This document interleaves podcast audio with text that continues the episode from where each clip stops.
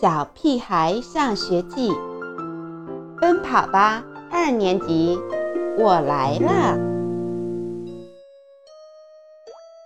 孤独的种子。田老师发给我们每人一个小花盆，让我们选择种子，种下去，观察其发芽长大的过程。我想了好久，决定种火龙果。可是火龙果的种子在哪里呢？这些黑色的小芝麻就是。胡小图指着火龙果肉里面的黑籽，可能吗？这么小，每个火龙果都那么大，我不相信。我们去问田老师。田老师确定地说。这些小小的黑芝麻就是火龙果的种子。天啊，这么多的种子，我能种出一座火龙果山了！我兴奋地叫起来。不过，要吐出火龙果的籽可是个难题，它太小了，每次吃的时候都会吞进肚子里。想要把每颗都完完整整的吐出来，这真得花些功夫。晚上，我和爸爸妈妈围坐在一起，开始对付火龙果。别忘了吐籽，我提醒他们。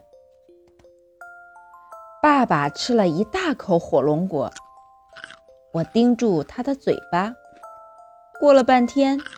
他只吐出来两颗籽，剩下的呢？呃，真对不起，我咽到肚子里了。妈妈比较仔细，吃一口吐出来十几粒籽，结果我们一个火龙果吃了两小时，才吐出碗底那么多的籽。要把种子收集够。估计得吃上二十几个火龙果，还得一宿不睡。爸爸举手投降。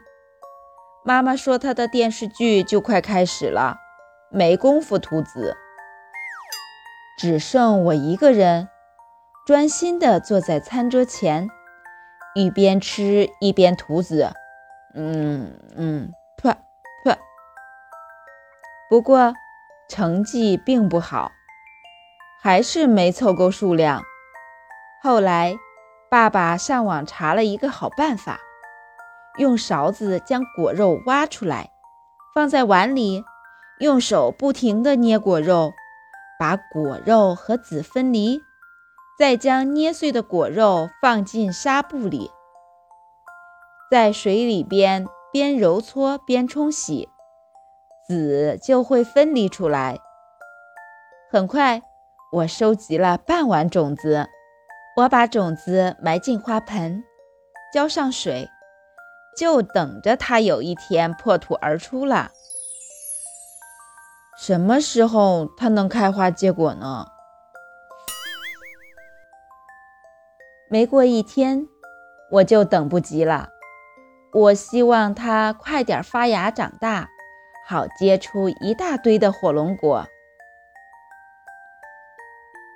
你要有耐心。如果一周后发芽，两周后长高，六个月后长出叶片，估计得八到十月才能开花结果。爸爸从网上查到的结果，让我不再对火龙果有任何期待。胡小图种的是向日葵，他不用等十月。一年之内就能结出香喷喷的瓜子，可是已经过去一周了，我的火龙果已经发芽了，胡小图的花盆里却一点动静也没有。我种了好多呢，嗯，为什么一个芽都没发呢？胡小图很委屈，恨不得扒开土。把种子挨个拿出来审问一番。你浇水了吗？王天天问。浇了。晒太阳了吗？香香果问。晒了。和他说话了吗？刘坚强问。没有。为什么要和种子说话呀？我不明白。难道每棵植物都是因为有人和它说话才能长大吗？你肯定是遇到了孤独的种子，它表面冷漠，其实内心十分渴望与人交流。刘坚强好像在讲一个童话故事。不过，如果实在找不到种子不发芽的原因，胡小图也只好试这个办法了。每天，胡小图都和他的种子说会儿话。我今天又被老师罚站了，因为我作业又忘写了，可能我的糊涂病又犯了。我和猪耳朵一起打水仗，你猜猜看，谁赢了？当然不可能是我。说着说着，又过去了一周。胡小图花盆里的种子还是静悄悄的，一点儿要发芽的迹象也没有。